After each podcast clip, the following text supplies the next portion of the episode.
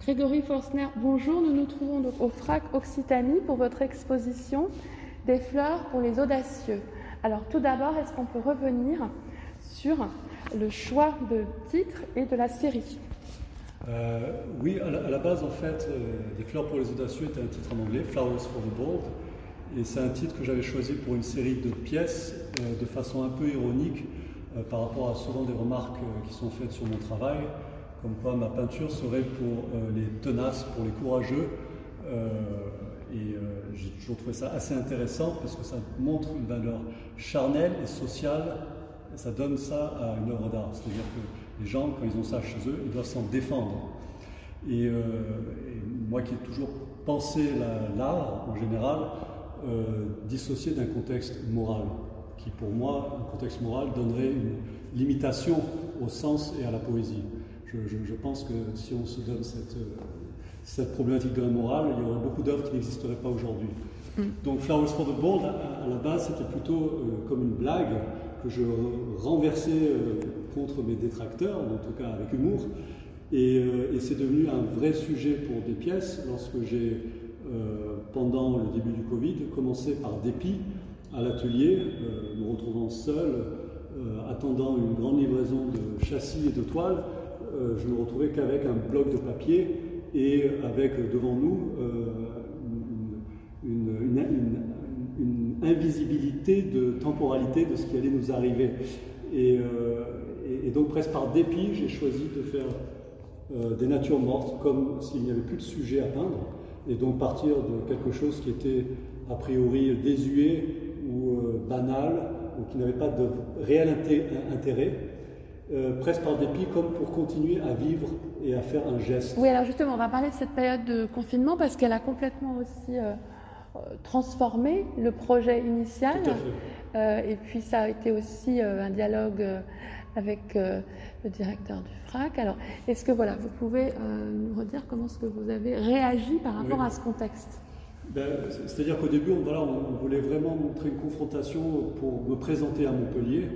Euh, avec un travail que j'ai fait pendant 10 ans aux États-Unis et ce que je faisais en arrivant à Montpellier. Donc l'idée c'était vraiment une confrontation de temporalité et de pièces montrant ces deux, moments. Euh, le Covid arrivant et cette situation arrivant, cette temporalité que l'on vivait tous collectivement est devenue plus importante que ce projet initial. Et j'ai vraiment choisi, euh, avec Emmanuel, avec qui j'étais en dialogue constant, d'être réellement raccord avec cette temporalité et de comment on pouvait nous euh, euh, réagir et vivre avec cette chose-là, euh, lui en tant que directeur du FRAC, d'une institution, et moi dans mon atelier.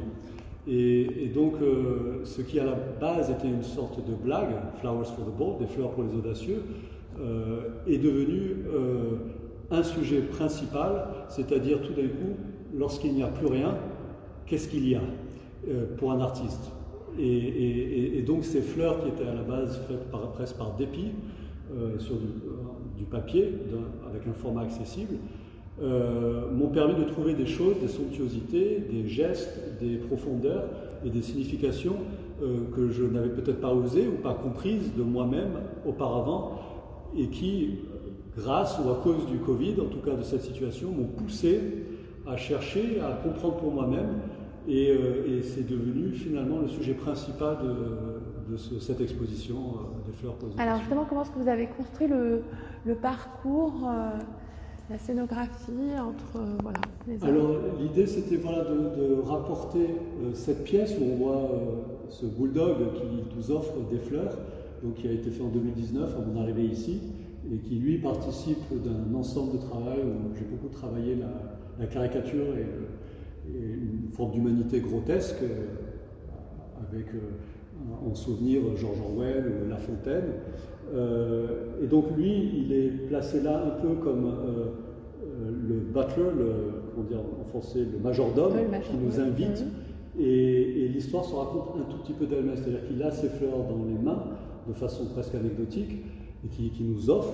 Et tout d'un coup, lorsqu'on évolue dans la salle, ces fleurs qui étaient à la base voilà, comme un, décor, sont devenus un sujet principal. Et il y a un, dessin euh, au revers euh, d'une petite niche qui date de 2016, donc euh, 4-5 ans, que j'ai fait aux États-Unis, et où on voit un chien assis à une table et qui a un, vase et des fleurs dans ce vase et qui s'est presque offert pour lui-même. Et été surpris de revoir ce dessin en, travaillant sur cette exposition, parce que tout d'un coup, le sujet était déjà 4 ans auparavant, sans que je le sache, mm. euh, dans ce petit dessin, donc que j'ai ramené comme, euh, voilà, comme, comme perspective euh, dans le passé. Et alors aussi au niveau maintenant des techniques, hein, parce qu'il y a différents types d'approches picturales. voilà, il y a des effets de glacis, de transparence. Voilà, on sent que vous avez vraiment voulu entrer dans la matière même peinture. Tout à fait. Et en, fait, ce qui s'est passé, c'est que euh, moi, par ailleurs, je suis un grand amoureux de la mer, je suis nageur, euh, je passe beaucoup de temps dans l'eau, et donc l'ergonomie ou le fait d'être enveloppé par une matière qui à la base n'est pas la nôtre, pour moi est quelque chose de très important. Et, donc j'ai abordé en fait dans, dans cette frustration d'être confiné, mais d'avoir le droit quand même d'aller à l'atelier, j'ai, malgré moi, en fait, ce n'est pas une décision que j'ai prise en amont, euh, conceptuelle, mais ça s'est fait naturellement, j'ai tenté de retrouver des choses qui me manquaient dans mon quotidien. C'est-à-dire, effectivement, cette sensation d'être enveloppé par l'eau, euh, cette sensation du geste ergonomique qui participe euh, d'un espace physique. Ici, c'est le tableau et plus la mer. Et donc, effectivement, il y a. L'idée, par exemple, des grands vases, c'est pas d'avoir un bouquet en face de soi comme Manet et de peindre ce bouquet tel qu'on le voit, mais c'est d'être, d'imaginer qu'on se met à l'intérieur du vase et de cette eau et qu'on mm. essaie de peindre ce que l'on voit autour de soi. En fait, c'est ça l'idée de, cette exposition, c'est de tout d'un coup, puisqu'on n'a plus la possibilité d'être dans les choses et dans la vie, la mm. peinture nous permet, voilà, par le truchement de la peinture, l'idée c'est d'être tout d'un coup de se mettre à l'intérieur de quelque chose qu'on nous avait confisqué. Mm. Et, d'où cette, euh, voilà, cette, euh, cette, recherche de transparence, de, trouver tous les moyens possibles pour retrouver euh, des choses tactiles et de sens qui nous manquaient à ce moment voilà, qu'on a vécu. Alors vous dites que vous, êtes, vous avez choisi Montpellier. pourquoi finalement Alors il y, a beaucoup de choses. J'avais hésité avec Marseille, Montpellier. Moi j'étais à Nice avant, mais je voulais un autre sud. Je voulais être proche de la mer, ça c'est la première chose. Et euh, Montpellier, euh, je ne connaissais personne sauf Emmanuel Latreille d'ailleurs.